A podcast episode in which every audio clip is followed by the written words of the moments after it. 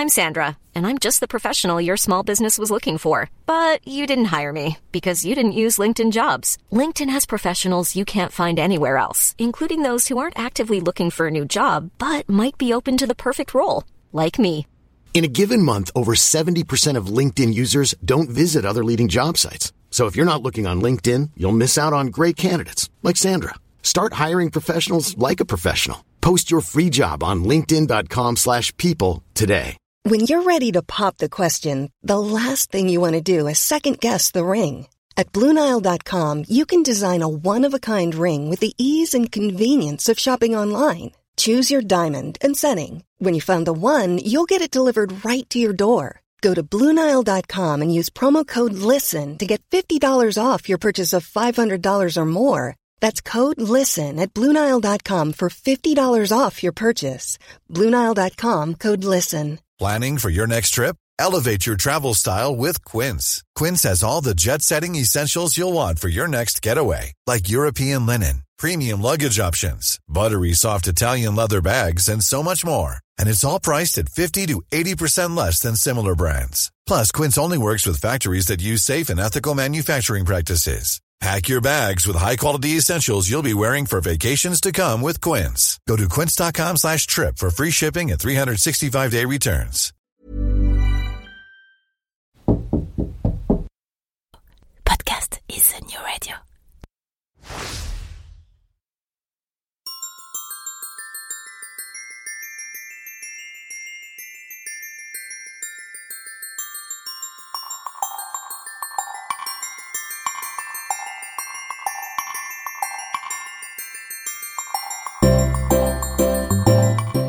Bon matin Ah oui, oui, ici au Québec, à l'heure matinale où ces podcasts sont généralement mis en ligne, on ne dit pas bonjour, mais bon matin. Je m'appelle Jean-Michel Lhomme et il y a quelques mois, après plus de 20 ans à bosser dans la com et les médias sur Paris, j'ai embarqué toute ma petite famille, euh, pas si petite que ça en fait, dans le premier avion dispo pour poser nos nombreuses valises près de Montréal. Oh, il a quand même pas fait ça en plein Covid, cet idiot ah si, si, si, il a fait, il est comme ça, que voulez-vous, euh, c'est comme ça. Alors soyons francs, vous comme moi, on a tous des a priori sur le Québec. Des images d'épinal, des musiques en tête, beaucoup de musique en fait, des fantasmes, des questions existentielles ou non, et parfois même quelques craintes. Alors, comme je suis en plein dedans, je me propose de faire le tri de tout ça. Chaque semaine, dans Fais-tu frette, je reçois ceux qui vont pouvoir nous expliquer le vrai Québec. La météo, la langue, la culture, le business, les médias, la religion, l'immigration, le système politique, l'histoire, l'amour. On passera tout en revue. Et que ce soit pour pointer les similarités ou les différences entre les deux côtés de l'Atlantique, promis, on vous dira tout. Vous le verrez, le Québec c'est un territoire fabuleux. Fabuleux, mais beaucoup plus complexe que ce qu'on imagine. Et perso moi, bah je m'y plais déjà beaucoup. Ah, au passage, fais-tu frette Ou plutôt, y fais-tu frette? Cela veut dire, est-ce qu'il fait froid? Alors bizarrement, c'est la question qu'on me pose systématiquement sur mon aventure au Québec. Alors promis, hein, la météo, je vous en reparle à l'occasion. Allez, c'est parti pour ce nouveau numéro de Fais-tu frette Bonne émission et bonne découverte.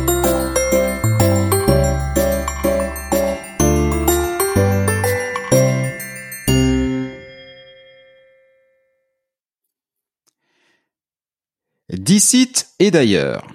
Avez-vous remarqué à quel point le, le, Canada, et tout particulièrement le Québec, exerce un pouvoir d'attraction hors de ses frontières? Alors si vous écoutez ce podcast, oui, vous l'avez remarqué. Mais pourquoi ça donc? Pourquoi ce pays dont on sait finalement peu de choses nous attire autant? Par exemple, je me souviens très bien d'un ami d'enfance qui, alors que nous avions 16-17 ans, m'expliquait déjà avec force conviction que plus tard, il rêverait de venir vivre au Canada. Et alors clairement à l'époque, hein, c'était pas sous l'influence des réseaux sociaux, il n'y avait pas de réseaux sociaux. Je me demandais bien quelle mouche avait pu le piquer. Puis en grandissant, bah, j'ai vite constaté qu'il était loin d'être le seul, et j'ai moi-même chopé le virus. Bon, je, vous l'accorde, choper le virus c'est peut-être pas l'expression la plus opportune par les temps qui courent. En même temps, c'est plutôt sympa de se rappeler qu'il y a des virus plus sympas que d'autres à, attraper. Et le virus du Québec et du Canada, de mon point de vue, est quand même plutôt très sympa. Il se trouve que quelques mois avant moi, il a réalisé son rêve. Il habite aujourd'hui avec toute sa famille dans le New Brunswick. Et mon ami, si tu m'écoutes, je t'embrasse, tu me manques. C'est un fait. Le Canada plaît, le Québec attire, mais le Canada rayonne aussi. Nombre de ces vedettes que vous connaissez, que ce soit en France comme aux États-Unis, sont canadiennes. Par, exemple, je l'ai appris en préparant l'émission. Saviez-vous que Mylène Farmer est québécoise Ah, étonnant, non? Le patron d'Air France, une entité, une, quelque chose de très important pour nous, Ben Smith, eh ben, il est canadien. En fait, le Canada est partout. Il est tellement partout qu'il est même sur Mars. Le pilote du robot Persévérance est une pilote. Elle s'appelle Farah Alibé et, vous l'avez deviné, elle est québécoise. Bref, plus j'apprends à découvrir ce pays, plus je trouve qu'il existe une dimension internationale très forte. Et cette dimension, elle est d'autant plus intéressante qu'au Québec, elle se marie avec un ancrage social et culturel plus fort encore, hyper volontariste. Bref, le Canada est définitivement une terre de contraste. Alors pour en discuter, il me fallait forcément quelqu'un qui incarne cette dimension. Qui de mieux que celle qui, chaque jour depuis 2017, porte la voix du Canada tout entier dans l'Hexagone? Aujourd'hui, nous avons la chance de jaser avec Isabelle Hudon, ambassadrice du Canada en France et à Monaco. Bonjour Madame l'ambassadrice. Bonjour Jean-Michel, quel plaisir d'être avec vous. Oh bah moi ça me fait, c'est un honneur, c'est c'est un plaisir aussi partagé et c'est un c'est un rayon de soleil. Euh, Isabelle, le Canada terre de contraste. Mm-hmm. Et je dis des bêtises? Pas du tout. Et non, mais pas du tout, Jean-Michel. Et je suis heureuse qu'on qu'on parle du Canada, même si le blog propose une compréhension en détail de la fibre québécoise, parce que Jean-Michel, je suis de celles qui croient que pour comprendre le Québec, il faut connaître le Canada. Et j'ai choisi mes mots, Jean-Michel. Oui, j'ai bien compris. Pour comprendre le Québec, il faut connaître le Canada ou l'histoire du Canada. Et euh, donc, euh, je, je, je, suis d'accord qu'il y a des contrastes et je suis prête à en discuter. wow, pourquoi pas en débattre Oui, quand même. Mais mais c'est vrai. Je, enfin, sur ce que j'ai pu moi constater, lire ou apprendre, j'ai enregistré une émission sur l'histoire avec Eric Bédard euh, et j'y fais souvent référence. On en discutait un petit peu juste avant. J'ai lu le Code Québec de, de, Jean-Marc Léger et, et euh, Monsieur Nantel. J'ai oublié son prénom. Euh, Jacques, Jacques Nantel. Euh, et, euh, et c'est vrai qu'il le précise très bien, notamment dans le Code Québec en introduction. Ils disent, OK, on va s'intéresser aux Québécois, mais sachez une chose, 71 on va dire, de, de l'ADN québécois est strictement identique à l'ADN des Canadiens. Voilà. Donc, vouloir faire le portrait des Québécois en disant on va juste s'arrêter à cette à cette province et oublier tout le reste, bah c'est passer à côté de 71% de ce que sont les Québécois et de ce qu'est forcément cette province. Je j'ai toujours été d'accord à peu près sur tout ce que Jean-Marc avance. Parce que ce qui est magnifique avec Jean-Marc, c'est que ses arguments sont presque toujours chiffrés. Alors, euh, c'est l'avantage du sondeur. Exactement, mais il arrive toujours avec des arguments extrêmement bien étayés. Mais je, vivant en France depuis quatre ans, et c'est mon deuxième séjour en France. J'ai vécu euh, en France dans les années 90 également pour euh, un peu moins de deux ans. Je le constate beaucoup plus cette fois-ci. Il y a une chose que je dis aux Français et aux Françaises et également aux Canadiens et Canadiennes, c'est pas parce qu'on parle la même langue qu'on partage la même culture. Et ça, c'est aux francophones que je dis ça.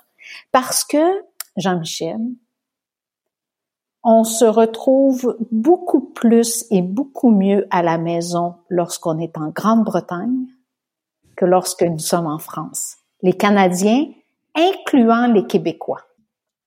Parce que cette base de 70-71 c'est c'est nos références culturelles mm. euh, qui qui, qui remonte, mais disons que le 29 du, du Québécois et de la Québécoise pèse probablement plus lourd que le 71 dans, dans, certaines situations. Dans certaines situations, mais c'est vrai qu'en arrivant, l'une de mes euh, surprises, alors c'est étonnant parce qu'il y, y, a des choses qu'on sait sur le Canada et qu'on n'imprime pas. C'est-à-dire qu'on m'avait parlé du Commonwealth. Oui, je l'ai appris à l'école, le, Commonwealth, mais bizarrement, c'est quelque chose que que, que j'ai zappé, ce rapport à la, à la Grande-Bretagne et à la reine. À la reine. Et quand j'arrive ici, qu'est-ce que j'apprends? Ben, En fait, c'est une. Alors, est-ce que je vais dire monarchie parlementaire fédéraliste? Voilà. mais monarchie avec une reine qui s'appelle Elisabeth II, dont le portrait sur certains billets, euh, certains billets de banque qu'on utilise tous les jours. Ah, voilà quelque chose que j'avais complètement zappé. Effectivement, le le rôle de gouverneur général au Canada.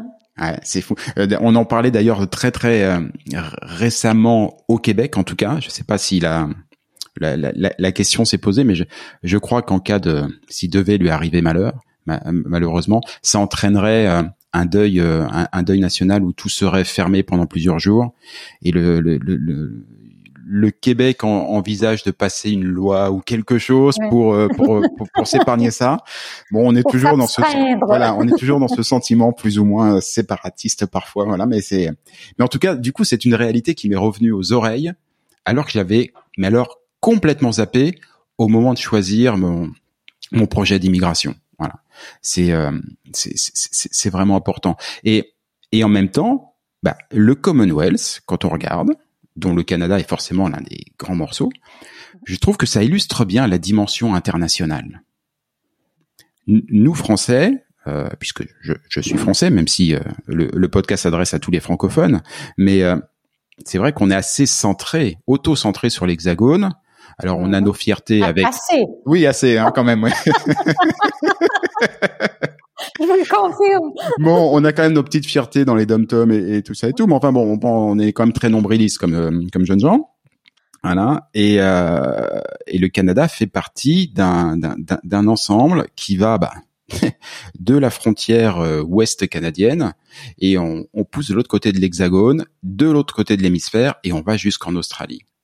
Quand je parlais de rayonnement international, est-ce que le fait de de faire partie d'un tel ensemble, on va dire, inscrit dans les gènes des Canadiens et par définition aussi des Québécois, cette capacité à rayonner à l'international Je ne sais pas si pour le Canadien ou la Canadienne moyenne, cet élément fait une grande différence.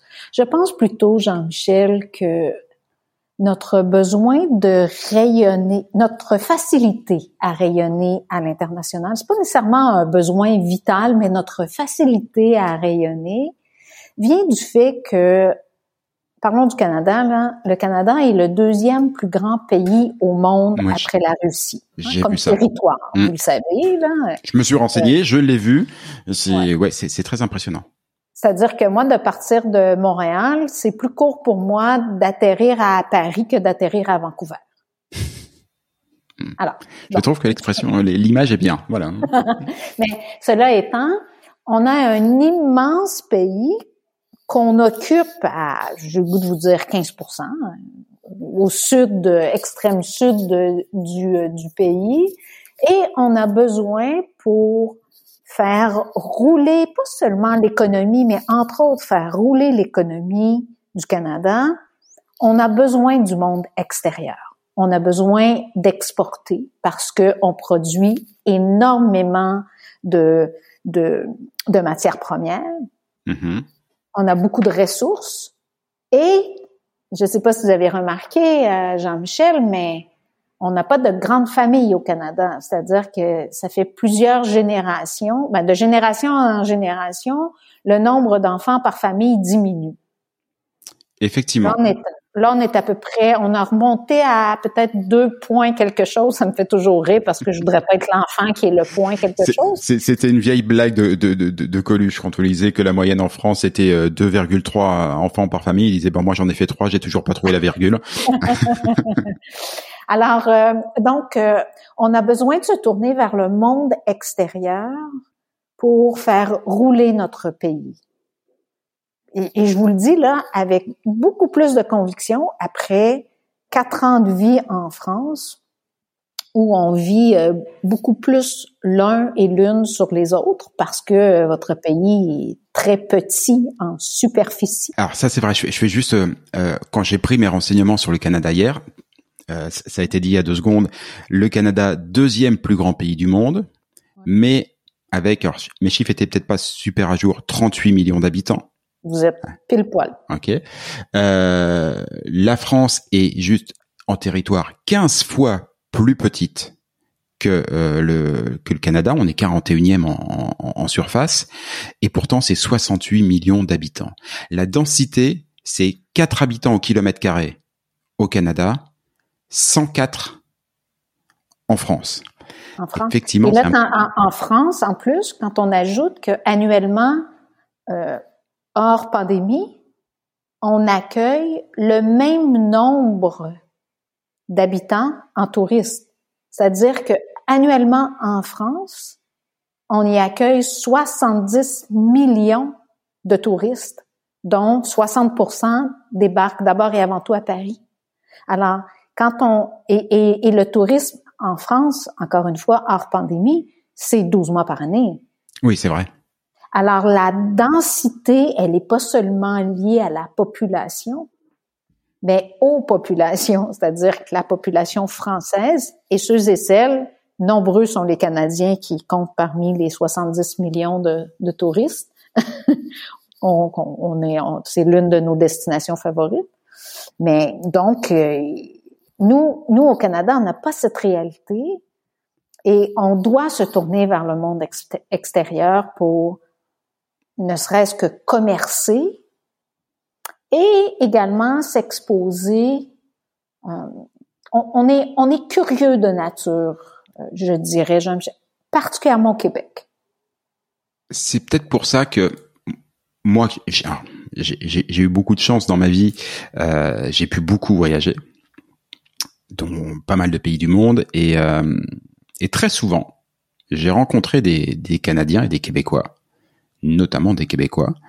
Et j'ai toujours été halluciné par la réaction, euh, j'allais dire presque pavlovienne, des gens quand ils découvrent qu'ils ont un interlocuteur canadien ou québécois. C'est, c'est presque physique.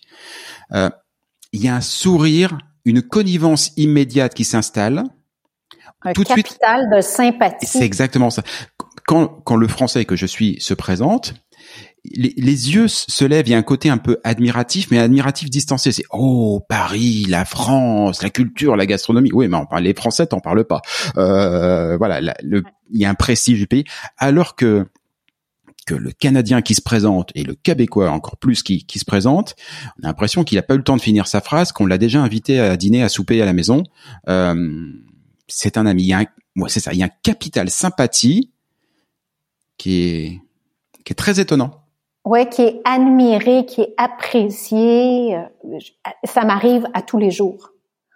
Aussitôt qu'on entend le timbre de ma voix, ma voix chantante, mon accent, euh, ou euh, le drapeau du Canada, ou que je donne mon titre, tous les, toutes les limites tombent. Parce que, bon, Jean-Michel, vous le savez, les Français aiment habituellement sauvegarder une distance. C'est sûr. Hein? Il faut du temps. C'est peut-être le fait que vous vivez tellement euh, à proximité euh, physiquement, mais aussitôt que c'est le Canada, oh là là, c'est parce que d'emblée ils nous connaissent chaleureux, euh, on touche, on sourit. C'est ça. Et puis moi j'explique toujours que les Canadiens, je vais dire les Canadiens, notre façon de voir l'autre, c'est de lui accorder dès le départ notre confiance, en laissant à l'autre le risque de peut-être perdre notre confiance. Donc, le, fardeau est sur l'autre pour garder cette confiance-là. C'est ça. Ici, c'est l'inverse. C'est l'inverse. C'est l'inverse. Euh, après ma quatrième année, bon, j'ai des amis, j'ai des connaissances et j'avais le titre et j'ai encore le titre pour faciliter ces rencontres et tout. Mais disons que la confiance, elle n'est pas immédiate. Hein? Ah, non, c'est le moins qu'on puisse dire. Hein. le fardeau nous revient, non pas de perdre cette confiance-là, mais de la nourrir et de l'espérer. Dans, dans, la première émission, c'est un des points dont on discutait avec Irène et, et Marielle Lumino, les sœurs Lumino, euh, où, où, elle disait, j'étais assez d'accord avec elle, parce que ça correspond à ma brève expérience pour, pour, pour l'instant, à savoir que effectivement ici, le, on est accueilli avec un a priori positif. C'est-à-dire que d'emblée, moi je l'ai vu tout de suite avec mon, mon entourage, on me connaît pas, mais on va considérer que je suis quelqu'un de bien, quelqu'un de fréquentable, quelqu'un de sympathique, quelqu'un digne de confiance.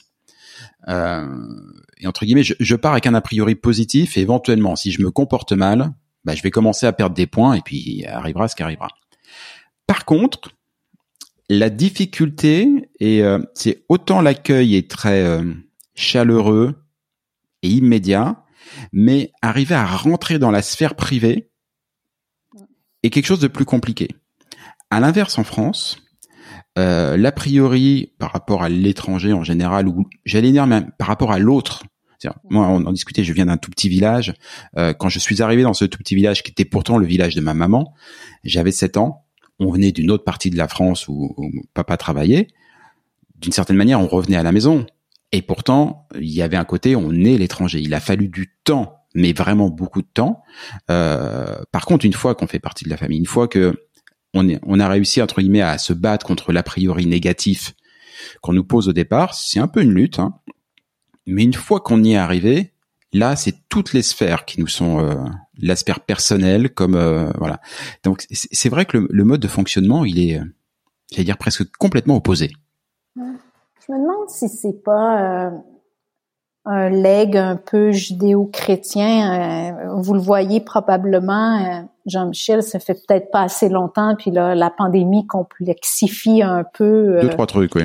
Deux, trois trucs, mais surtout la prise de conscience sur le terrain, comment on vit et tout. Mais vous le savez beaucoup, si vous vous intéressez au, Québec, entre autres, vous connaissez le poids de la religion catholique, particulièrement chez les francophones. Hein? Mm. Et il y a eu beaucoup j'allais dire j'allais dire que c'est une valeur, la pudeur chez les catholiques, mais c'est, pas nécessairement une valeur, mais c'est une pratique et tout. Il y a, il y a, il y a peut-être ce, ce restant-là, Jean-Michel, puis là, je fais de la grosse philosophie à, en bon québécois à cinq scènes, mais, mais il y a, il y a, peut-être ce leg-là ou ce résidu mais moi, je suis d'accord avec vous. On a des contrastes et des fois des contraires sur l'extrême euh, chaleur qu'on dégage à l'accueil et cette pudeur qu'on se réserve.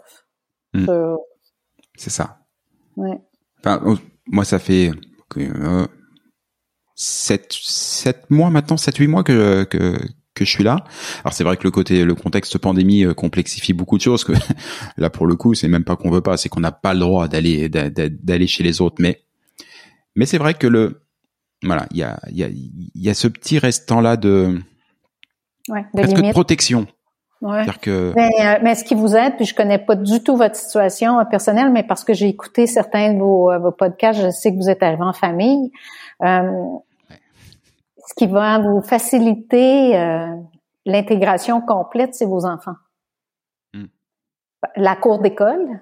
Ah bah oui, mais ça. Va bah, quand elle va reprendre et ben, enfin quand les activités vont, vont reprendre et peu importe là, même en plein centre-ville de Montréal ou en banlieue, euh, les enfants à l'école rapprochent beaucoup les familles. ça c'est universel, je crois. Hein. Ouais. Ouais, ça, ça, c'est vraiment universel. Mais mais c'est c'est étonnant hein, parce que sur les huit mois où que où, toute la famille est ici, où on est clairement en confinement ou semi-confinement, très étonnamment, on ne se sent pas seul. Je j'essayais à un moment donné de me d'imaginer ce que ce qu'aurait été mon mon quotidien si j'avais dû euh, arrivé dans un dans, dans un village ou dans, dans, une autre ville en France à peu près la même période. je suis pas persuadé que ça aurait été plus facile ou en, très étonnamment là, je ne sens pas de, je, ne sens pas d'isolement. Mm. C'est pour ça hein, je disais que c'était vraiment une terre de contraste. Euh, même pour tout le reste, c'est-à-dire que plein de choses que j'aime tellement, les bars, les restaurants, les théâtres, et puis euh, moi qui adore la culture, quand on vient ici, euh, c'est bah, Disneyland quoi. Il y, en a partout, sauf que là tout est fermé. Donc tout pourrait être réuni pour euh, être aigri, être, malheureux, et très étonnamment, le contexte général fait qu'on se sent bien. Il y a un autre élément qu'il faudrait probablement discuter euh, pour ceux et celles qui nous écoutent et qui ne le savent pas, et je suis à peu près convaincue que vous, vous, vous, vous le savez, mais je parlais de la grandeur de notre territoire, que nos familles sont à 1.9 ou 2.3 bébés, euh, peu importe, euh, le point 9 ou le point 3. Pour, euh, je, je, je parlais de commerce, de s'ouvrir au monde, mais pour continuer, nous, à croître comme pays, un élément important est l'immigration. Et ça, c'est un autre contraste avec la France quand on parle d'immigration. Mais en même temps, le Canada a des immenses océans qui sont des, des, des frontières très efficaces pour l'immigration illégale. Nous avons qu'une euh, frontière commune avec un autre pays. Alors, ça n'a rien à voir avec la France euh, et, et l'Europe, mais nous, l'immigration fait partie de notre succès. Nous annonçons à chaque année le nombre d'immigrants qu'on veut recevoir au pays et on divulgue les 10, 12, 15 critères qui donnent aux immigrants plus ou moins de chances d'être acceptés. C'est très transparent. Très transparent, ce qu'on appelle l'immigration sélectionnée. Et cette immigration, elle est sélectionnée, entre autres, sur nos besoins économiques. Donc, quand un, un immigrant arrive au Canada, la personne a beaucoup plus de chances de rapidement atteindre une certaine autonomie parce que on l'a choisi, entre autres, en lien avec besoin de main d'œuvre et on ne laisse pas nécessairement complètement le choix du lieu où cette personne va s'installer. C'est qu'on choisit la province également. Mm. Donc, les objectifs sont, il y a des objectifs canadiens, mais qui sont bien identifiés pour chacune des provinces et l'immigration francophone en fait aussi partie de cette stratégie et on s'assure d'attirer des francophones pour partout au Canada. Le point que je veux faire ici, là, je fais un long détour à votre commentaire, c'est le, le savoir-vivre ensemble. C'est que vous, vous arrivez à Montréal. Je suppose que vous êtes à Montréal. je suis en rive sud. Je suis à Saint-Constant exactement. J'ai rien à cacher. je suis, voilà. Alors moi, je suis natif de Beauharnois. D'accord. Euh, Châteauguay, Beauharnois. Ouais. Donc, euh, juste à côté. Juste à côté. Euh, donc, quand arrive entre guillemets un étranger, non pas un étrange, mais un étranger, euh, ça surprend pas, ça ne choque pas parce que au quotidien, dans nos entreprises, dans nos services de proximité, dans nos quartiers, nous côtoyons une mixité de gens. Alors, c'est peut-être ça aussi qui fait que l'accueil est très sympathique. On, on, s'intéresse à, à vous, Jean-Michel, parce que oh, c'est Paris, oh, c'est la France, mais c'est pas comme un étrange qui vient de se ils n'ont pas barré les portes à double loquet parce qu'il y a un étrange qui vient s'installer. Hmm. Alors, euh, ça, aussi, c'est un élément important. Dans, dans mon cas, ça a même été plutôt l'inverse. J'ai plutôt l'impression que les portes, elles étaient ouvertes, euh, mais grandes ouvertes. Quoi. C'est... Ouais. Oui, l'accueil, le rapport à l'étranger est complètement différent. effectivement, l'immigration, dont oh, je, me souviens, c'était il y a pas si longtemps, j'habitais encore en France. Mais, juste le mot immigration est un, est un, est un repoussoir, un, nœud à polémique. Enfin, l'homme politique ou la femme politique qui prononce le mot met le doigt dans un engrenage. Et plus rien n'est contrôlable. Ici, c'est prononcé, c'est assumé, c'est discuté, hein, c'est discuté. Il y a des débats, hein, faut pas se leurrer. Il y a, il y a, il y a des débats, mais alors c'est un mot comme comme les autres. Il il c'est pas un souci, c'est un fait, c'est un fait. Mais il y a un côté très pragmatique. Ouais, mais moi, moi je vous suggérerais dans un de vos podcasts euh, de d'interviewer euh, ces, ces, nouveaux Canadiens euh, et, et l'une que je vous propose, je, je, vous le dis parce que je l'ai fait venir ici à Paris pour parler d'immigration et de réfugiés et c'est Kim Thuy. Donc Kim est arrivée est vietnamienne. Elle est arrivée par bateau il y a une trentaine d'années avec sa famille. Maintenant que vous connaissez le Québec, imaginez-vous là, vous venez de passer plusieurs semaines euh, sur une mer houleuse là, de façon figurée et réelle, euh, avec euh, des personnes qui ont perdu la vie. Sur ce, on peut s'imaginer l'horreur là. Et en ah, plus, elle, elle partait euh, d'une semi-dynastie au Vietnam. Tout ça pour dire que elle arrive ici et de la façon qu'elle le raconte va être encore plus percutant que, moi, mais Kim arrive euh, au port de Montréal et finalement ils amènent toute la famille à Grand Bay. OK. Aidez-moi Jean-Michel pour euh, les Français et les Françaises, Grand Bay serait comparable à Oh là là, c'est c'est petit. Euh, euh, Grand Bay, c'est combien d'habitants Grand Bay à peu près? 30 000. 30 000 euh, Qu'est-ce qu'on va trouver comme ville euh, à 30 000 habitants? C'est euh, oh, Angoulême Ben, c'est ça. Mais, mais Encore le centre-ville d'Angoulême. Ouais, mais ce que je, ce que je voulais dire, c'est que je cherche la population parce que s'il y a des gens de Granby qui m'écoutent puis que j'ai pas dit bon chiffre. Ah ben, le double, 66. Ah bah, du coup, Angoulême, on est pas mal, je pense. OK. Mais c'est quand même à presque une heure de route de Montréal. C'est pas un centre urbain, c'est vraiment euh, en région. Et Kim explique la qualité de l'accueil, euh, la la transformation que euh, qu'elle qu'elle a qu'elle a dû faire, mais avec l'aide de tout le monde dans ce village, que personne a jugé d'elle et de sa famille, quoi que ce soit. Et j'essayais de d'avoir ces conversations avec les autorités françaises et je me disais que la meilleure façon d'ouvrir cette conversation, c'était de faire faire un témoignage. Donc, euh, Kim Thuy, Kim, elle a étudié en traduction, elle est traductrice, elle est avocate, elle est restauratrice, elle est autrice.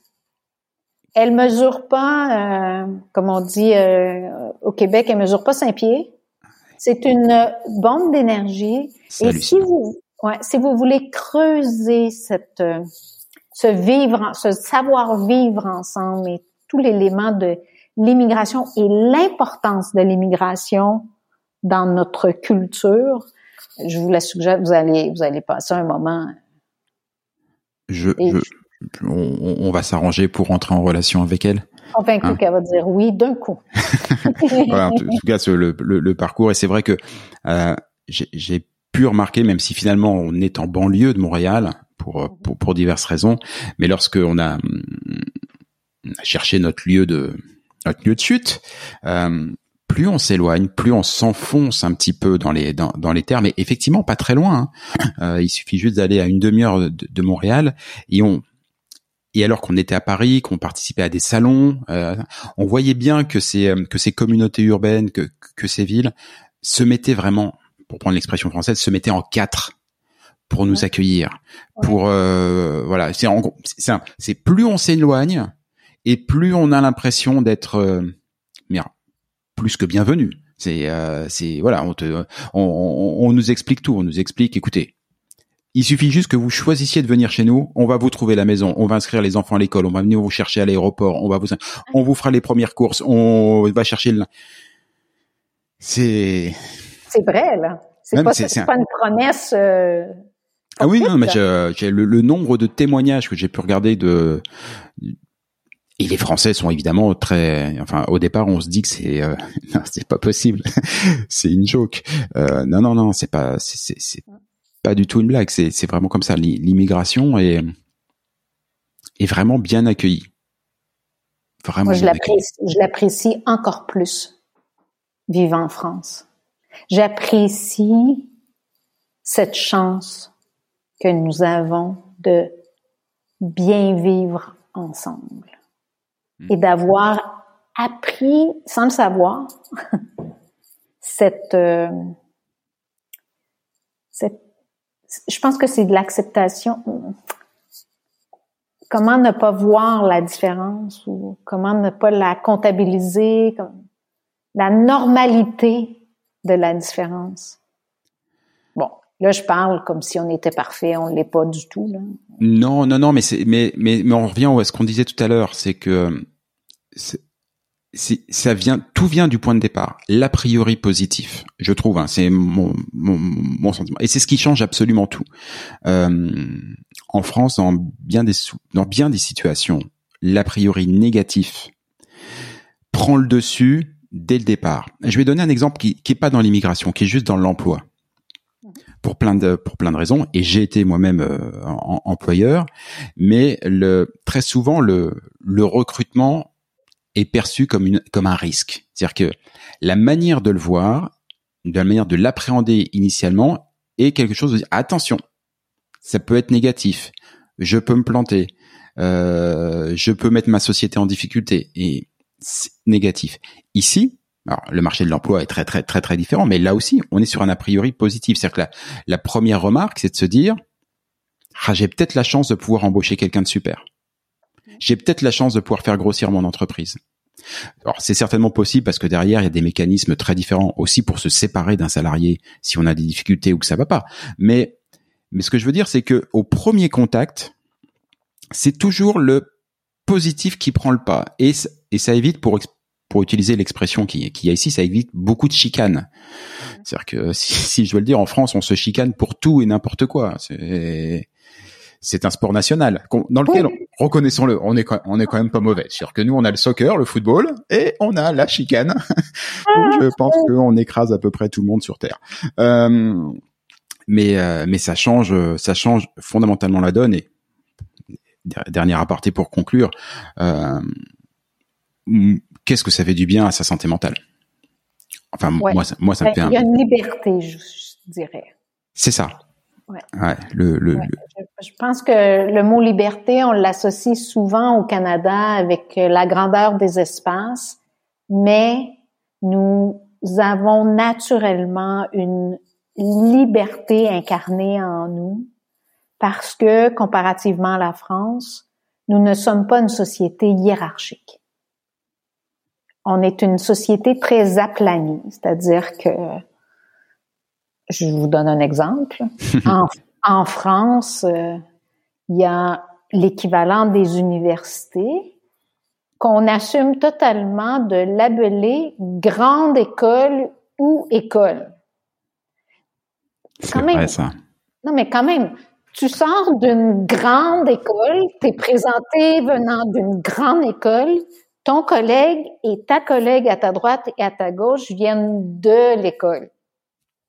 C'est vrai. C'est tellement. Je lisais une statistique aussi qui disait que selon la crèche, donc ce qui est euh, la, la garderie euh, au mhm. Québec, selon la crèche dans laquelle on t'inscrit à ton très jeune âge, on est capable de te dire le pourcentage de chances que tu puisses potentiellement accéder à l'une de ces grandes écoles. Mais il y a une très grande majorité des crèches qui te donnent 0 Bah oui, forcément, forcément. Alors qu'au Québec, ce que tu as besoin pour rentrer dans des programmes contingentés qu'on retrouve dans toutes les universités, tu as besoin de démontrer la matière grise, les connaissances, la volonté d'apprendre et l'énergie de t'engager et pas vraiment non plus ton budget parce que vous le savez, euh, l'accès à, l'éducation supérieure, bon, il y a un coût, mais c'est quand même pas si élevé comparativement aux États-Unis. Mais jamais on va regarder ton nom de famille, jamais on va regarder ton lieu de naissance. jamais on va faire une différence si tu es natif du Canada ou immigrante. Alors, il n'y a pas cette hiérarchisation de la société, ce qui fait qu'on vit beaucoup plus librement.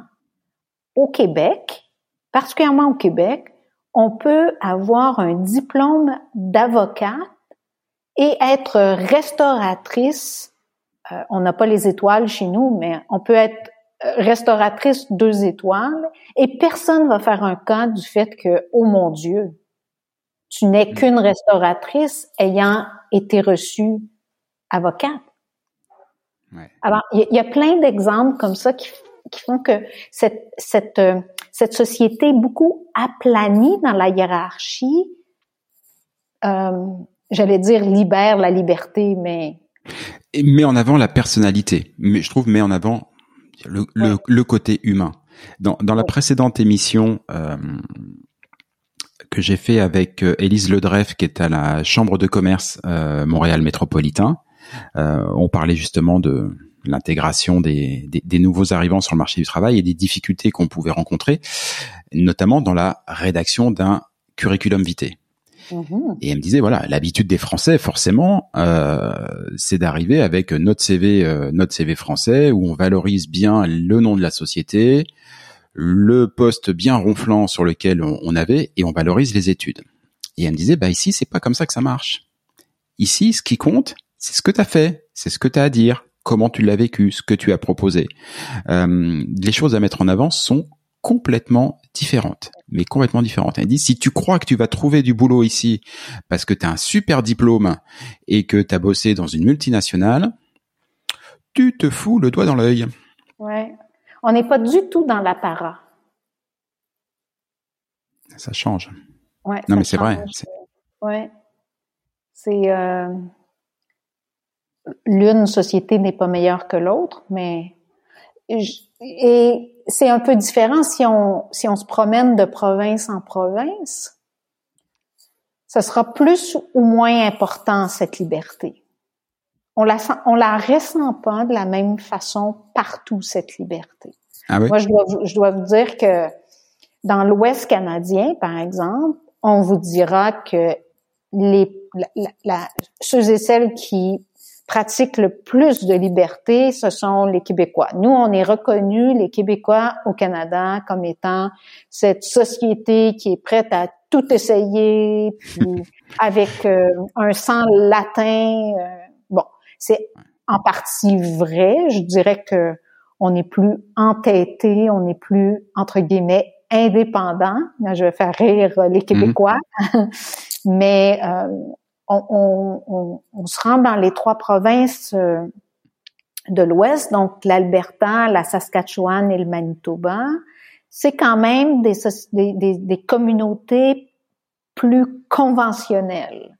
On ressent moins cette liberté et c'est peut-être pas qu'elle existe moins, mais elle se, elle, est moins latine. Hmm. Alors, euh, donc, euh, c'est intéressant. À l'intérieur du Canada, on a plusieurs pays. Mais c'est ça. C'est, c'est, bah, de toute façon, il y a largement la place d'en mettre. Bah, il y a, il y a la place pour mettre 15 France, même si c'est un peu triché parce que il y a quand même toute une partie du du, du, du Canada qui est, euh, qui est vraiment très très très très très très très très peu habité et assez peu habitable. Euh, mais enfin bon, le pays est quand même absolument gigantesque et euh, et c'est vrai que ça se ressent bien ici. On, euh, d'ailleurs, dans la dans la fierté d'être québécois, que je que je ressens vraiment très très fort. Hein. Elle, elle est théorisée sur plein de choses, mais beaucoup on, le ressent très très très fort. On sent que par euh, par presque contraste, il y a aussi la fierté de ne pas être d'une autre province. Euh, ouais. je, je, je comprends. Ben, voilà. On est à Ottawa ou on est à Gatineau. Oui, euh, non, mais c'est vrai. Puis là, je me réentends dire, il y a plusieurs pays. C'est plutôt que je devrais dire, premièrement, on, on est organisé dans un système de confédération. Donc, les provinces euh, veillent à, à, bien garder leur culture avec un grand C, c'est-à-dire que on a une fierté d'appartenance à chacune de nos provinces. Pense que c'est mieux dit. C'est-à-dire qu'on est attaché aux attributs spécifiques de l'une ou l'autre des provinces. Et on travaille au quotidien, et pas seulement au Québec.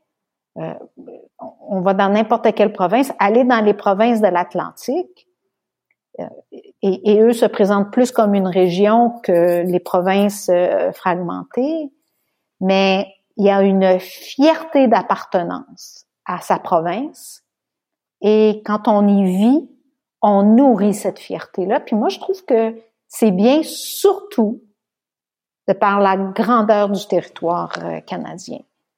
Je trouve que ça, ça nourrit une grande diversité, ça laisse libre cours aussi à faire grandir des idées de différentes façons parce que il n'y a pas une société qui détient la vérité sur l'autre. Mais ça donne naissance à des conversations musclées. ça, j'en ai, remarqué quelques-unes. Mais, alors, conversation musclée, je, suis d'accord. Là aussi, une autre différence que moi je pointe avec la avec la France, euh, conversation musclée, mais je trouve euh, conversation euh, argumentée mhm. Et, et, et, conversation, euh, je vais dire, euh, comment dire ça limité, euh, limité, je veux dire encadré, plutôt voilà, plutôt en, encadré. C'est-à-dire que les, les, les, débats en France ont une légère tendance à partir en partir en sucette en moins de deux, quoi. C'est-à-dire que on commence par parler d'un sujet précis et on termine la conversation, si on la termine un jour d'ailleurs, ce qui est rarement le cas, en ayant parlé de complètement autre chose. Ici, il y a des il y a des lieux où on discute, euh, où on s'oppose, on s'oppose, on fait valoir les arguments, mais il n'y a pas d'entêtement. Si il y a un moment donné, on passe à autre chose. Éventuellement, on y revient, mais elle est... la manière de gérer le débat alors, pas du tout pareil. Et pas du tout, du tout pareil. D'ailleurs, des fois, je reviens au, livre de, Jean-Marc Léger, mais aussi à un, autre livre de Marie-France Bazot, qui est une personnalité du monde des médias ici, qui a écrit un livre Nous méritons mieux, où dans lequel elle pointe la difficulté dans les médias à organiser euh, des débats, parce que notamment au Québec, il y a cette culture du, du consensus, pas de chicane, hein, pas de chicane entre nous, euh, qui parfois peut, peut, peut être limité, mais c'est vrai. Et euh, j'aimerais bien pouvoir en discuter aussi, aussi avec elle parce que à côté de ça, je, je comprends qu'elle puisse se dire ah c'est un peu dommage que ces débats soient pas un peu plus euh, mis en avant. Mais alors pour moi, qu'est-ce que c'est reposant? Qu'est-ce que c'est reposant? Marie-France, elle a un peu de vous parce que sa ville, euh, sa ville favorite et elle a même pied à terre, c'est Paris. Alors, euh, c'est pour ça. c'est vrai que dans le livre, elle fait énormément de, de, de comparaisons et il y a des fois, je me dis non, non. et elle a produit toute sa carrière durant et encore maintenant, mais c'est celle qui a produit les meilleures euh, émissions à la télé sur format débat. Et très souvent, c'est elle qui les anime et elle est excellente parce que Marie-France a une très grande curiosité et une très large curiosité. Et je pense que pour débattre comme elle aime débattre, faut d'abord avoir ce point-là également. Et c'est pas tout le monde non plus qui a euh, tout le monde est parmi, ouais.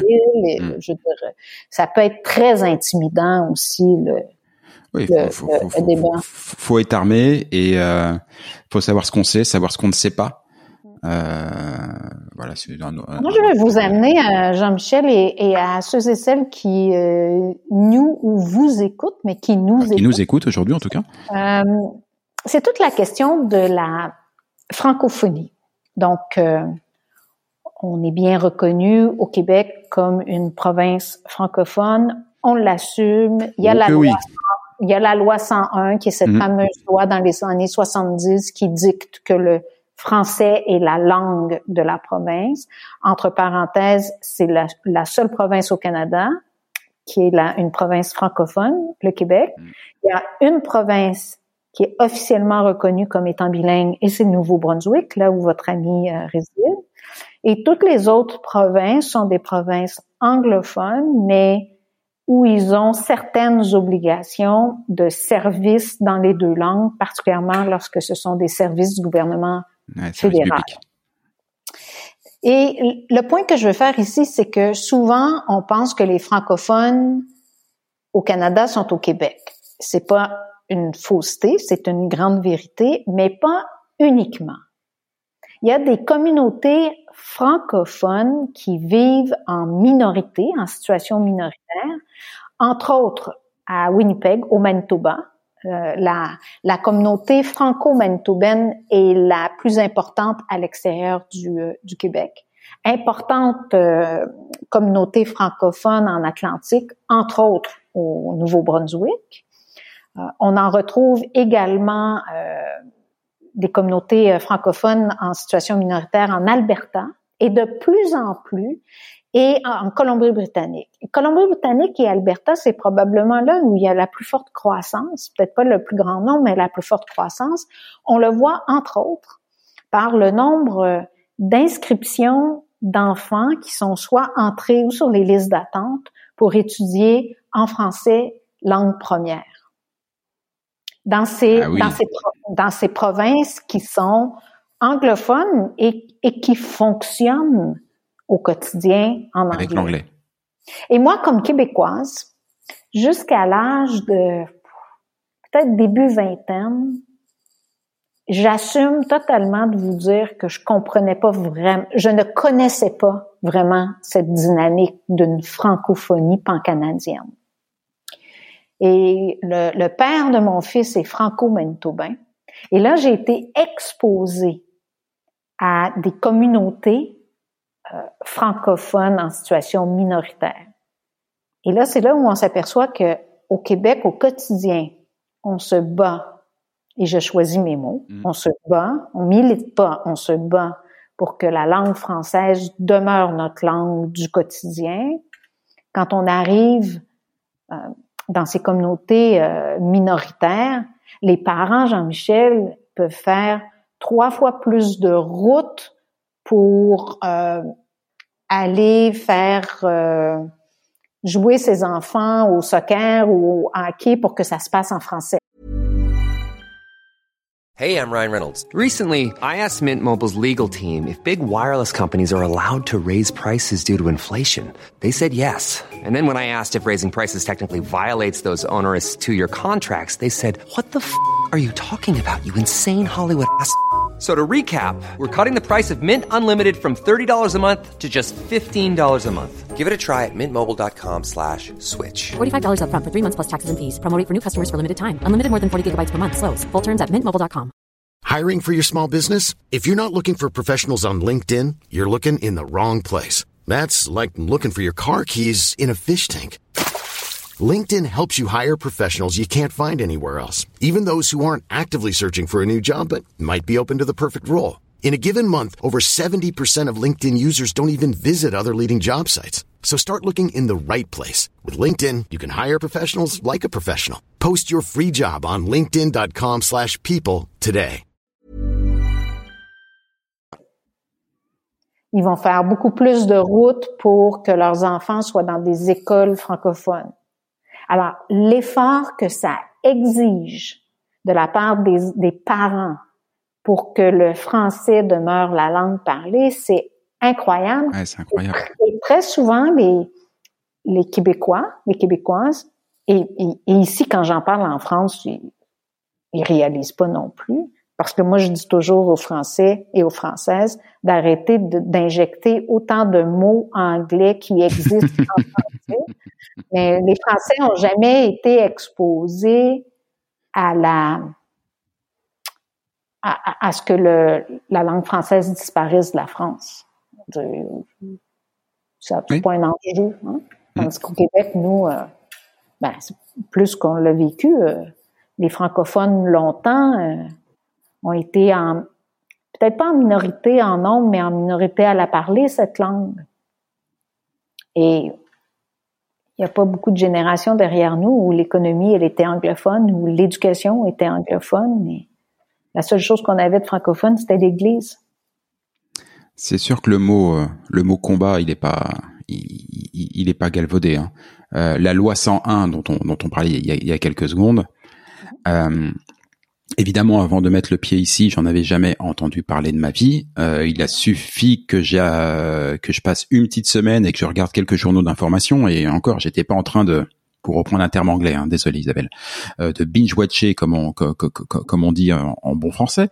Euh, juste quelques journaux d'information et la loi 101 m'est apparue, mais comme un sujet récurrent où là on sent que tout le monde est tout de suite très motivé. On attend d'ailleurs une une loi ou une proposition de loi du, du ministre de, de, de, la francophonie, du ministre provincial, pour savoir s'il va la renforcer, s'il va la modifier. Il y a eu un test pour euh, qui, a démontré que de plus en plus la langue du commerce à Montréal euh, était l'anglais et évidemment ça a choqué tout le monde et c'est devenu un vrai sujet euh, polémique.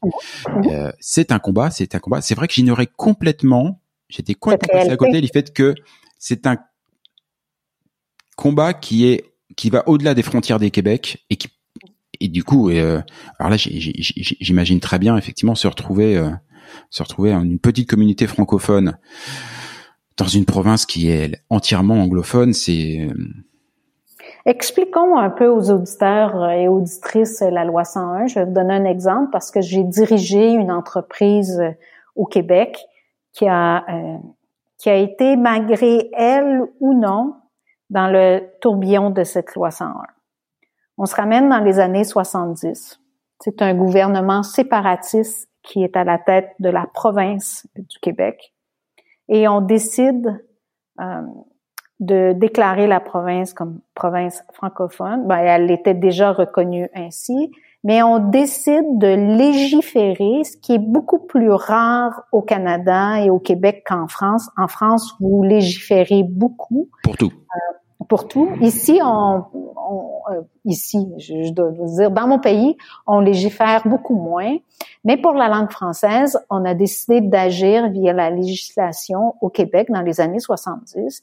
Et la loi 101, essentiellement, ce qu'elle dit, c'est que la province de Québec est une province francophone et le français, pas que le français doit primer, mais le français est la langue parlée, la langue vécue.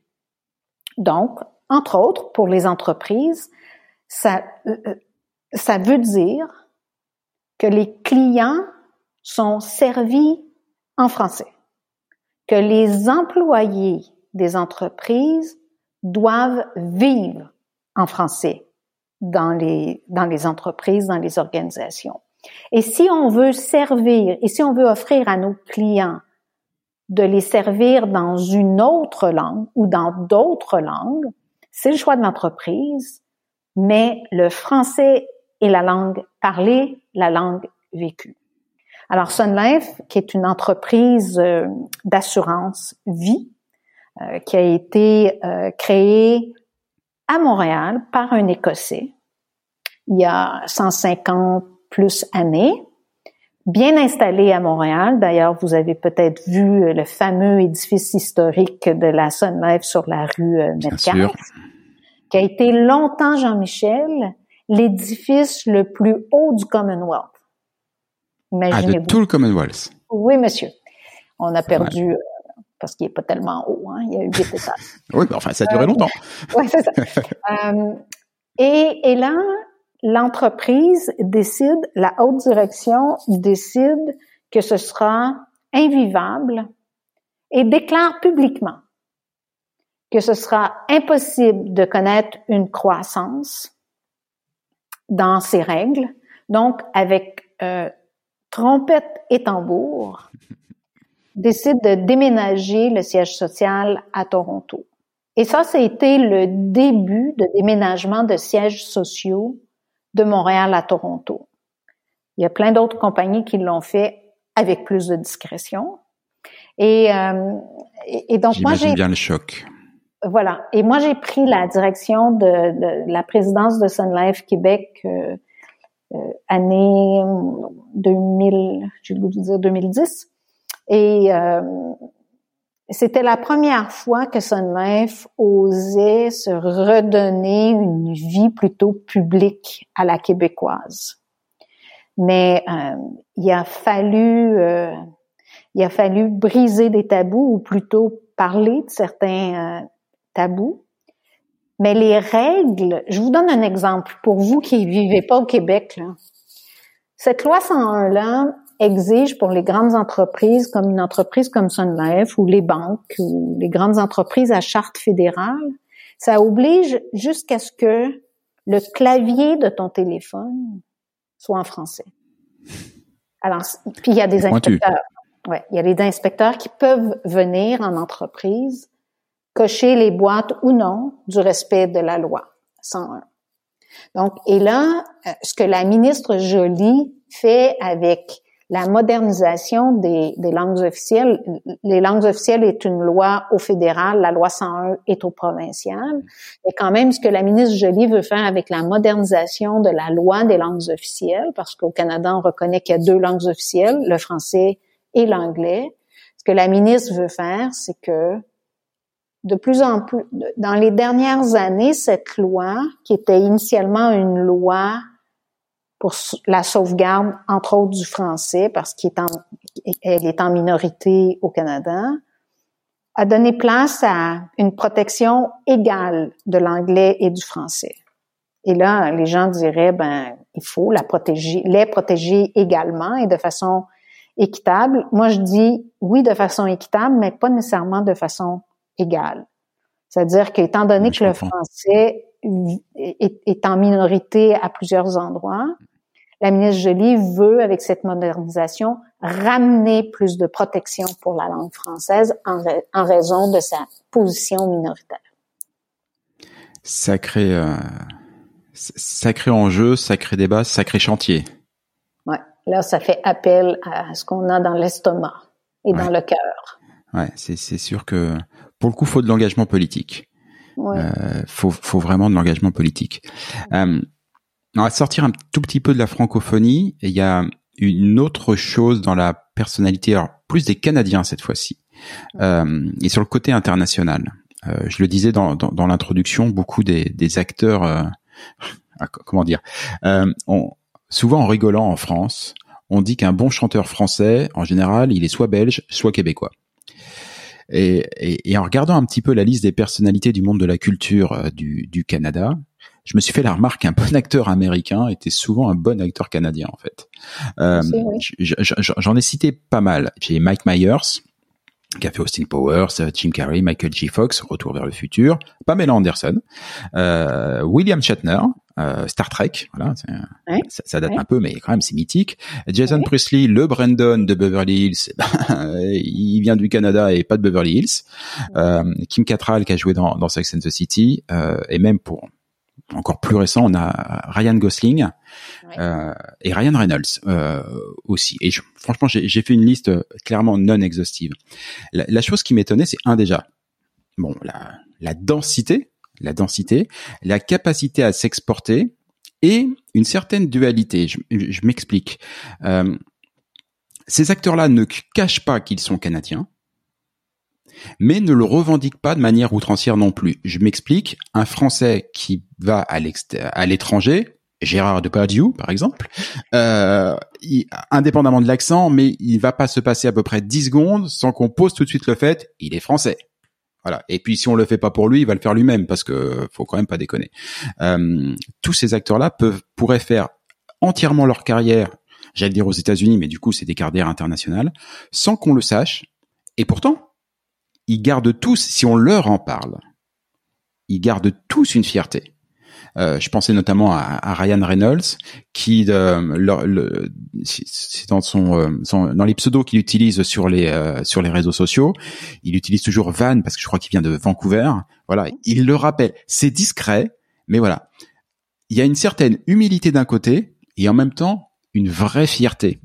Je trouve qu'il y a un contraste dans euh, cette manière de, dire de, de s'ouvrir au monde ben, moi, je trouve que la meilleure expression pour euh, expliquer ce que vous venez de, de dire et bien plus, c'est qu'on est reconnu comme des good Canadians. Et en grande majorité, ça joue pour nous. Des fois, ça joue contre nous. parce que dans Good Canadian, il y a le mot humilité aussi. On est très humble dans l'approche qu'on a face au succès. Euh, c'est une valeur canadienne, l'humilité. Et je, je, pense aussi que ces, ces acteurs euh, canadiens veulent pas aller là où les acteurs américains vont. C'est un peu aussi une réaction euh, sel poivre là où. Mm-hmm. Oui, forcément. Un effet miroir. De ne pas, ouais, de ne, de, de ne pas vouloir euh, afficher ce patriotisme. C'est pas qu'ils veulent pas l'afficher, mais ils veulent pas surjouer cette carte-là. Mais je pense que c'est surtout humilité et good Canadian en ne voulant pas prendre trop de place, en ne voulant pas trop déranger. on est toujours bien tempéré dans tout, les Canadiens. C'est rare qu'on tombe dans l'excès. C'est ça, rarement. Et je trouve que les Canadiens, l'exemple que j'ai donné là avec ces, ces acteurs, alors j'aurais pu en rajouter plein d'autres dans la musique, hein. euh, The Weeknd, Justin Bieber pour les pour les plus récents, euh, Kate Ranada qui euh, un DJ qui vient de recevoir plein de récompenses au dernier Grammy, je crois. Euh, tout, tout, tous ces gens-là, effectivement, se comment dire, se, se fondent partout où ils vont se font. C'est-à-dire qu'un chanteur ou une chanteuse canadienne, euh, québécoise en l'occurrence, qui arrive à Paris, devient très vite une chanteuse française. D'ailleurs, on va dire, c'est un chanteur ou une chanteuse française. Bon, en même temps, nous, on a une légère tendance à s'accaparer euh, tout ce qui est bien et euh, voilà. voilà. Mais aux États-Unis, ça devient des acteurs américains. certains font carrière effectivement en Australie. Bon, alors, ok, c'est le Commonwealth, mais quand même, il y, a une capacité à se à se fondre, ouais, à, à s'adapter à l'environnement. Alors d'ailleurs, c'est vraiment de la pour, le coup de la grosse psychologie de comptoir et, et voilà. Mais je me demandais c'est ici j'ai ressenti un, un, rapport à l'environnement et là j'entends environnement euh, voilà la, la nature euh, mmh. l'écologie qui est euh, probablement plus fort qu'ailleurs en tout cas sur ce que moi j'ai pu j'ai pu voir. Et je me demandais si cette c'est dans la culture, c'est dans l'éducation. Est-ce que du coup, ça ne rejaillissait pas sur cette capacité à se fondre dans l'environnement, mais aussi dans l'environnement social euh, d'un pays qui rendrait peut-être les les Canadiens euh, plus exportables euh, que d'autres? Ben, moi, je reviens à mon point de de cette société aplanie, peu hiérarchisée. Je, je trouve que on est bien nous dans un avec le terme égalitaire. On n'est hmm. pas, euh, on n'est on, pas, euh, on n'est pas très confortable à briller trop pour faire l'ombre à l'autre. Je comprends. Puis je, je le sens beaucoup ici. je comprends aussi. Sauf que moi, je suis pas une diplomate de carrière, alors j'arrive du ah, secteur. J'allais venir. Ouais. J'arrive du secteur privé et dans le secteur privé, euh, on est habitué à beaucoup plus jouer du coudre et beaucoup, beaucoup, beaucoup de Français m'ont dit depuis quatre ans que c'est rare que une Canadienne s'affirme aussi haut et fort. Eh ben oui. Pour faire le point de. Mm. Parce que je trouve que souvent, on a une réaction de good Canadienne, de ne pas vouloir déranger, de ne pas vouloir brusquer et de surtout pas trop faire d'ombre à l'autre. Ouais. Pas de chicane. ouais, c'est ça.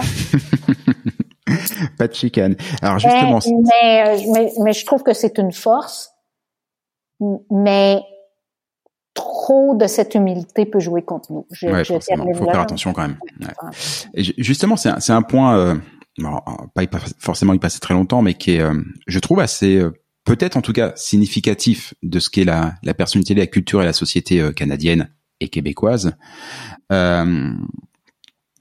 au Canada, on peut nommer une ambassadrice qui n'est pas une politique ou une diplomate de carrière, et pas dans n'importe quel pays, la France, un pays du G7 quand même, et qui forcément pour les relations euh, avec le Canada est un pays qui compte. Euh, J'ai un peu l'impression qu'il n'y a pas forcément énormément de pays sur lequel on aurait été capable de faire ça Alors, euh, notre diplomatie au Canada est organisée de façon très similaire à la diplomatie britannique et française, c'est-à-dire que on sort euh, de l'université, on veut euh, œuvrer en diplomatie, on passe le concours des affaires extérieures, on est retenu et là, on passe à travers différents euh, postes et au Canada et à l'étranger et un, un, petit pourcentage, mais néanmoins un pourcentage de ces gens du service extérieur deviennent ambassadeurs ou ambassadrices. Par contre, euh, au Canada, le premier ministre, tous les premiers ministres canadiens se sont toujours gardés le privilège d'autoriser les nominations des ambassadeurs, ambassadrices dans les grands pays. Et, majoritairement, ce sont des fonctionnaires qui, qui, qui, sont nommés à ces postes. Sauf que tous les premiers ministres canadiens se sont aussi gardés le privilège de pouvoir nommer des personnes externes de la fonction publique. Très, très rare, lorsqu'ils le font, qu'on vient du secteur économique. Euh, parce que, euh, puis c'est pas parce que les premiers ministres euh, ont pas le goût de nommer des dirigeants d'affaires, mais c'est toute une décision de quitter le secteur mm. privé pour rentrer dans la machine gouvernementale. Mais le premier ministre Trudeau, en 2017, a décidé, après la négociation du traité de libre-échange entre le Canada et l'Union européenne, que sur le socle de l'amitié, sur lequel est appuyée la relation bilatérale entre la France et le Canada, le premier ministre voulait euh, donner une saveur économique également à cette, euh, à cette relation. À cette amitié. Et il voulait également jouer de son influence, l'influence du pays, pour faire bouger la question de l'égalité femmes-hommes. On y vient. Et euh, je répondais à ces deux. Euh, ah oui, à ces deux critères, euh, et hop, la, la, la, case était cochée. Et la case était d'autant plus cochée, c'est le dernier point sur lequel je voulais qu'on qu'on intervienne, parce que je vois que l'émission est en train de déborder en termes de timing, c'est absolument fou, on pourrait y passer des heures. Euh, L'effet A. L'effet A. Une petite intro là-dessus. Euh, quand je parle de la dimension internationale du, Canada et en l'occurrence du, euh, Québec, euh, moi je constate que beaucoup de femmes sont malgré tout mises en avant. Voilà. Parler de Céline Dion, évidemment Céline Dion, mais Farah Alibay par exemple, dont on a parlé tout à l'heure, qui, qui, qui, pilote actuellement Persévérance sur Mars. Bon, elle le fait de de la Terre, hein, mais voilà, le, le, robot lui, lui, il est sur Mars, fait absolument le, le, le tour des médias. En France aussi d'ailleurs, j'ai vu. Parce que maintenant sa famille est, est, installée en France, donc on a décidé qu'elle était franco-québécoise. on en revient à ce qu'on disait tout à l'heure. Hein, voilà, on récupère tout. Euh, mais euh, mais voilà, je trouve qu'ici, la, la, plus qu'ailleurs, la, les, femmes accèdent à des postes de, de direction, notamment bah, Sun Life, euh, des postes mmh. d'ambassadrice, des choses mmh. comme ça. Mais mais ça reste un sujet. Et là où en France, où euh, j'avais l'impression que les, nos politiques, effectivement, nous, on fait des lois, on fait des lois. Si on fait pas des lois, c'est qu'on c'est qu'on fait rien. Donc il faut faire des lois, sinon c'est de l'inaction. Donc euh, on va dire notre prisme, c'est plutôt d'essayer de corriger le système pour permettre aux femmes de prendre toute leur place. Et avec l'effet A qui a été euh, cofondé, je crois, par une certaine euh, Isabelle Hudon, qui n'était pas encore euh, ambassadrice, j'ai l'impression que là, on, va en parler, je vais laisser en parler qui sait évidemment, mais que on agit directement sur les femmes elles-mêmes pour les inciter à prendre toute leur place et en gros être très volontariste puisque il n'y a plus qu'à. L'effet A. Je veux bien quelques mots dessus. Oui, donc euh, l'effet A a pour euh, ambition, euh, parce que je ne suis pas de celles qui croient que les femmes sont moins ambitieuses que les hommes, mais je suis de celles qui croient que les femmes sont beaucoup plus timides à faire à faire vivre leur ambition pour différentes raisons, mm. d'une surabondance d'humilité, de ce syndrome de l'imposteur qu'on appelle ici en France l'autocensure, de ce donner nous-mêmes des limites, euh, se faisant à croire qu'on vole la place de quelqu'un, qu'on n'est pas assez expérimenté, qu'on sera pas assez aimé, enfin. Ça pour dire que euh, j'ai depuis euh, depuis que j'ai pris poste de PDG à la Chambre de commerce du Montréal métropolitain dans les années 2000.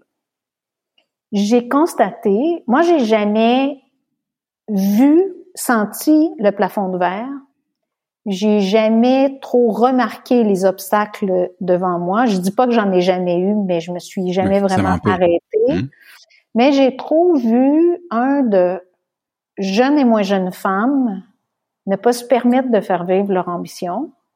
Et lorsque je suis arrivée à la Chambre de commerce, pendant une année après ma nomination, j'avais 34 ans lorsque j'ai pris ce poste, j'étais prête à recevoir tous les commentaires, genre « Oh mon Dieu, une si jeune présidente. Oh mon Dieu, la première fois que tu es numéro un et dans un poste aussi public. Oh mon Dieu, président de chambre de commerce et tu as jamais dirigé ton entreprise. » Vous voyez, là, la longue liste. Ça n'a pas, pas été ça du tout. Pendant plus qu'une année durant, oh mon Dieu, la première femme. C'est spectaculaire, c'est impressionnant, c'est trop rare. Au, au, bout de six mois, je me disais, ben, Bon, tu passes à un autre argument. Oui, ça serait bien.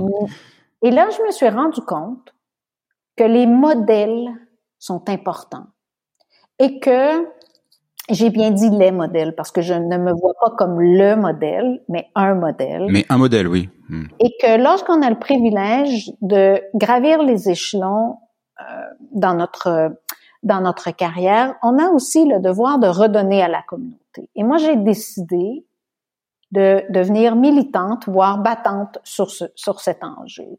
Et de parler et d'avoir un discours pour tous. C'est-à-dire que oui, je parle aux leaders d'aujourd'hui pour leur dire il faut faire plus de place aux femmes.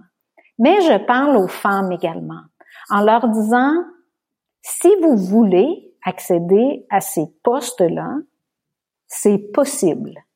Mais je vous suggère de développer votre confiance, de développer vos habiletés d'influence et de négociatrice.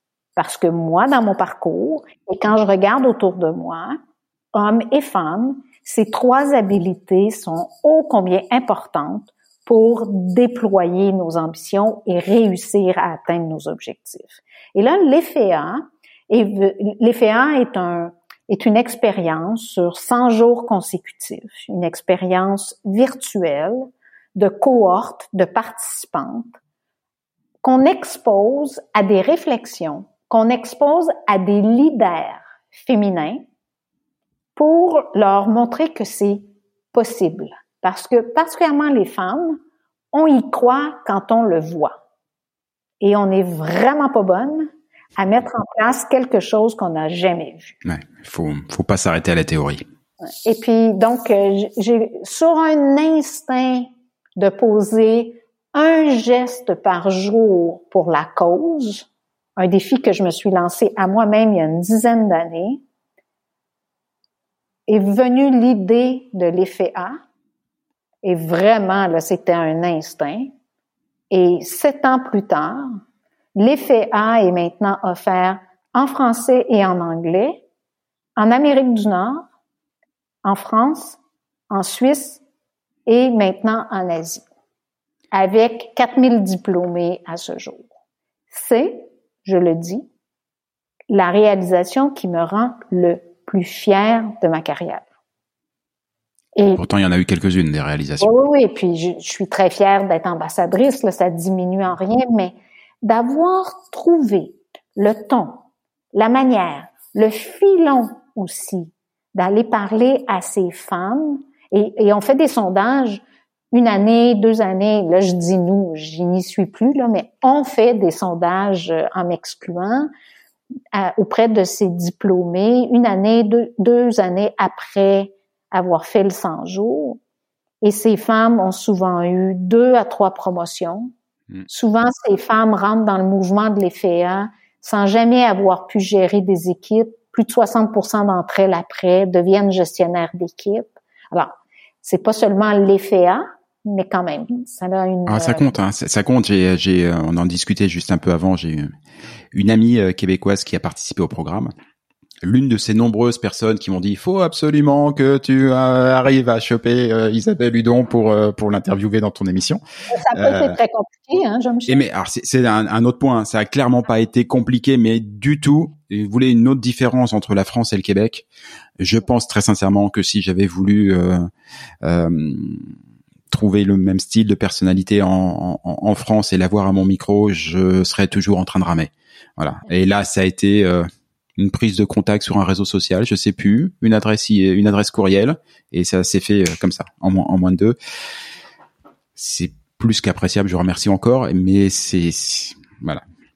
C'est vrai que ça n'a pas été compliqué, mais pour en revenir à mon ami, euh, ça a clairement changé radicalement sa sa vie professionnelle, mais au-delà.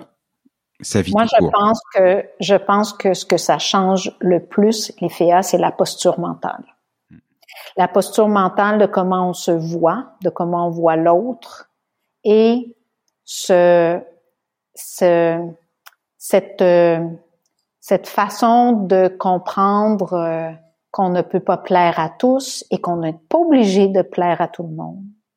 Et je, je dis souvent aux participantes de l'EFEA, parce que je suis encore très impliquée à donner des conférences et tout, qu'il faut absolument qu'elle se détache du besoin ultime de la perfection et qu'elle vise la performance. Et votre année et les quatre autres mille diplômés, ce que ça change le plus, c'est la posture mentale moi, c'est pour ça que je voulais absolument en parler parce que dans ma vie, euh, ma vie d'avant, ma vie en France, j'ai été chef d'entreprise pendant pendant pendant pas mal de temps moi aussi, et j'ai embauché. Et euh, et pourtant, j'ai toujours eu des équipes euh, assez féminines, voilà. Et et c'est vrai que j'y réfléchi. Je me suis dit, mais combien de fois est-ce qu'une est-ce qu'une femme est venue me demander une augmentation? C'est rare. D'ailleurs, sur ce thème-là, je pourrais vous inviter, Jean-Michel, quand euh, je dirais à l'équipe de l'EFEA de vous inclure euh, pour voir cet atelier-là, mais quand on parle de négociation, on parle toujours de négociation de salaire. Et si tu négocies mal ton premier salaire, tu laisses à vie 2 millions derrière toi. Quand tu dis ça aux femmes, ça pique un peu. Hein. Ouais, mais c'est enfin non, mais c'est ça parce que moi, je, un, c'était rare. Et il y, a eu des cas à part, mais très souvent, pour celles qui le faisaient, on sentait un inconfort. C'est-à-dire que j'avais des mecs qui, euh, qui, qui venaient dans mon bureau pour me demander, et clairement, ils avaient rien fait. Dans l'absolu, ils avaient aucun argument, tu sais tout, mais ils y allaient, cash, boum, voilà, il me faut de l'argent, et on sentait qu'il y avait zéro doute. Et clairement, pourtant, quand on regardait le background derrière, il y avait de quoi douter. Hein. Mais non, ils avaient zéro doute. Et à l'inverse, euh, j'avais des femmes qui, quand elles venaient, le faisaient toujours après pas mal de temps, après avoir accompli des montagnes de travail et avoir eu des sacrées performances, et qui presque, je, m'excuse de déranger, je voudrais pas, non, non. Alors éventuellement, si peut-être et tout, si ça dérange pas, très étonnant, très étonnant. Et là, c'est vraiment un biais culturel c'est un biais culturel parce que ouais, ce, pour ça que ce programme m'a tellement plu parce que dans, dans l'idée d'agir vraiment sur euh, sur elles, non pas pour leur donner des des atouts entre guillemets parce qu'elles mhm. les ont, mais juste simplement faire en sorte de leur révéler et qu'elles s'autorisent juste à les exploiter. Euh, voilà, moi, le, le, le, papa de, de, de, trois filles que, que, que, je suis est, est, très très sensible au sujet. Voilà. Ben moi, je, regarde euh, notre petite fille euh, Mila et elle déborde de confiance depuis sa jeunesse, depuis sa très très jeune jeunesse. Et là, elle a euh, 9 ans, Mila. Et là, je, je, la côtoie beaucoup plus virtuellement. Et là, je commence à voir des signes de où la confiance euh, fléchit un peu. Ah oui? Et c'est un effort continu de conversation avec nos petites filles. Parce que c'est, c'est bien sûr comment on éduque nos filles, mais c'est comment la société forge. Oui, c'est ça, parce qu'il y a ce qu'on peut faire nous, comme, comme parents ou, ou même pour reprendre l'exemple d'avant, comme chef d'entreprise, comme euh, voilà, comme, comme, manager. Mais il y a la société derrière, quoi. Il y a un moment donné, euh, on peut pas difficilement lutter tout seul avec ses petits bras musclés contre 70 millions de personnes, quoi. Mais c'est combien au, combien important par contre que ce que moi je dis aux leaders, c'est qu'il faut parler haut et fort de cet enjeu et poser des, des gestes visibles en faveur de l'égalité. Comme par exemple, je, souvent, euh, c'est un biais inconscient, mais de donner une promotion à une femme qui est à la veille de partir pour un congé de maternité, peu importe les blocages, là, hmm. Euh, quand tu le fais, c'est drôlement remarqué dans l'organisation. Ça, moi, je dis aux leaders, là, ça n'a pas besoin d'être un congrès de dix jours sur l'égalité femmes-hommes. Pose des gestes. pose des gestes, oui. Des actes. ouais, ça met une, ça crée une tension positive pour que on change nos façons de faire. Et la grande différence entre la France et le Canada, c'est que la France légifère beaucoup. Mmh, ça. Et oblige avec des quotas. Puis je donne l'exemple de la diplomatie. Ici, au Quai d'Orsay, donc le Quai d'Orsay en France, c'est l'endroit où vit la diplomatie. Donc, euh, on veut absolument atteindre une certaine parité dans la représentation française à l'international. On a des quotas, donc on vise des pourcentages mm Quand on n'y arrive pas, on fait payer les hauts gestionnaires. On sanctionne. On, sanctionne. Ben, on a fait bouger en sept ans, je pense, la diplomatie française euh, de 22 à 20, je vais dire 27 Ok, je pense que je suis généreuse. En 2015, lorsque le premier ministre Trudeau a été élu et qui a déclaré je suis féministe et pourquoi? Ben parce qu'on est en 2015, a été sa réponse. Lui a décidé qu'il assumait totalement d'être féministe, c'est-à-dire de croire en de l'égalité femmes-hommes et de reconnaître qu'on n'y était pas arrivé. Et de poser des gestes concrets. Et lui, il a décidé que sa diplomatie deviendrait paritaire. Et en moins de quatre ans, elle est passée de 23 à 50 Donc, on est maintenant 50 d'ambassadrices. Et dans des pays comme États-Unis, France, Rome, Union européenne, des postes. Euh, ouais, des postes importants. Pas, des postes importants. Pas, pas des postes, euh, on va dire planqués, quoi. Voilà. Ouais. c'est sûr que c'est culturel. Voilà.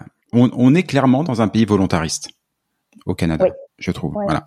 Et, et en France, parfois, euh, la, la, volonté effectivement est étouffée par un, par un, par un, par une volonté de, de formalisme, de, ouais, une folie différente. C'est ce que je disais tout à l'heure. Hein, si, si on fait pas une loi, on a l'impression qu'on est qu'on fait rien. Qu'on fait rien.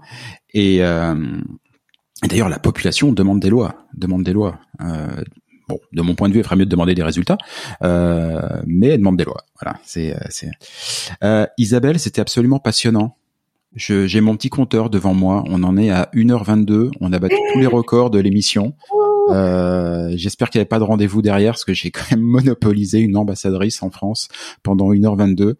Euh, je ne saurais que trop dire merci. J'ai encore quelques petites choses à demander. Il va me falloir, euh, mais hors antenne évidemment, les coordonnées de Kim Tui. Voilà, c'est sûr que je vais euh, lui, lui, lui, lui, proposer et, euh, et juste adresser un énorme merci, un, un coucou à la France hein, que j'aime quand même. Voilà, même si je suis venu m'installer ici. Ouais, voilà, j'espère qu'il fait beau, il fait un peu fret ici. Hein, je suis bien dans le titre de l'émission là. Je... Et, il fait très beau et il fait exactement la même température qu'à la même date l'année dernière. À la même date l'année dernière, on était dans le premier confinement très sévère. le ciel bleu, le gros soleil et les feuilles qui sont sorties dans les arbres en moins de trois jours. Alors. Euh, ouais. Ouais. nous, on, avait un petit ressenti. Ouais, nous, on avait un petit ressenti à moins 12 ce matin. Voilà, on a eu une petite vague de frais qui est, qui est arrivée. Mais ceci dit, la, même quand il fait froid, la lumière extérieure, aujourd'hui, euh, le ciel est entièrement dégagé. On a vraiment, si, si on regarde par la fenêtre, on se dit c'est l'été. Euh, à peu de choses près tellement le ciel est bleu et tellement il est beau voilà peut-être que ça manque un peu voilà mais euh, par contre la température ouais ouais faut encore bien ah, s'habiller je, je, vous salue je, je, salue votre votre ambition de vouloir comprendre le Québec le Canada et de le faire comprendre et découvrir et le Québec et le Canada à votre à votre auditoire euh, qui doit grandir euh, à chaque jour. Il grandit bien. Je, ouais, je dis bonjour à mes compatriotes. Qui sont nombreux. Et aux différences culturelles, et les Français, réveillez-vous, ils réagissent beaucoup plus. C'est-à-dire que statistiquement, je suis plus écouté en France, mais ceux qui m'envoient des petits mots, ceux qui me proposent des invités, qui réagissent, qui donnent des trucs, ce sont des Québécois. Donc ils écoutent, voilà. Voilà. Alors je vous embrasse. Merci beaucoup. Longue, vie à Il fait Merci beaucoup. À très bientôt. Ciao. Ciao, au revoir. Et voilà. Fais-tu frette, c'est fini pour aujourd'hui.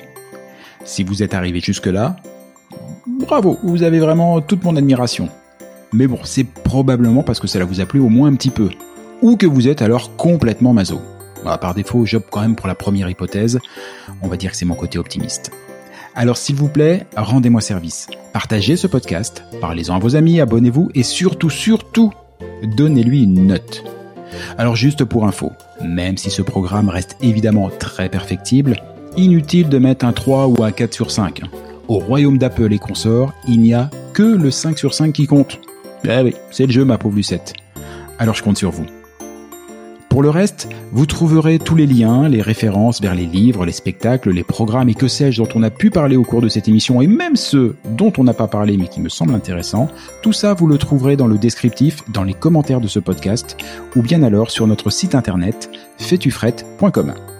Sur ce même site, vous avez d'ores et déjà la possibilité de vous inscrire à l'indispensable newsletter hebdomadaire que nous vous préparons et qui sera lancé très prochainement et j'y annoncerai les prochaines émissions et partagerai avec vous des articles, des infos, des bons plans qui pourraient bien nourrir votre curiosité à propos du Québec. Enfin justement, puisque vous êtes curieux, je suis sûr que vous avez des questions, des suggestions, que vous aimeriez qu'on traite tel ou tel sujet. Eh ben, je ne demande qu'à vous lire. Envoyez-moi un courriel. Oui, oui, oui, j'ai bien dit courriel. Envoyez-moi un courriel à l'adresse suivante. Fais-tu frette En un seul mot, tout attaché, sans espace, sans tirer ou quoi que ce soit. Hein. Donc, fais-tu frette à commercial. Ah oui, oui, j'ai oublié aussi. Ici, on ne dit pas at ou arrobase, on dit à commercial. gmail.com. Bah, j'avoue, c'était pas très clair tout ça. On récapépète depuis le bédu, vous allez voir, c'est très simple. Fais-tu frette F-A-I-S-T-U-F-R-E-2-T-E, à commercial, gmail.com. Pas compliqué.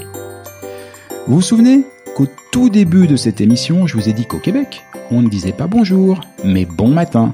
Et pour cause Car ici, pour se dire au revoir, on se souhaite de passer un bonjour. Alors bonjour à tous et à tantôt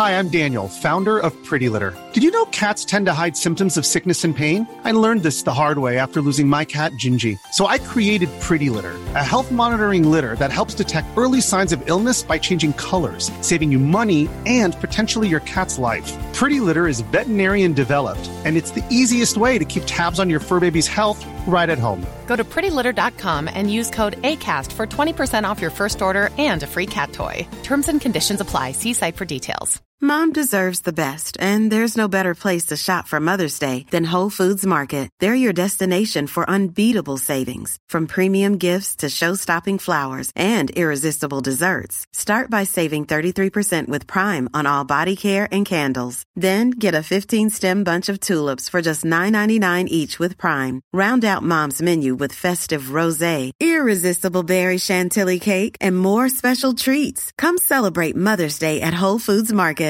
Imagine the softest sheets you've ever felt. Now imagine them getting even softer over time. That's what you'll feel with Bowl and Branch's organic cotton sheets. In a recent customer survey, 96% replied that Bowl and Branch sheets get softer with every wash. Start getting your best night's sleep in these sheets that get softer and softer for years to come. Try their sheets with a 30-night guarantee. Plus, get 15% off your first order at bowlandbranch.com. Code BUTTERY. Exclusions apply. See site for details.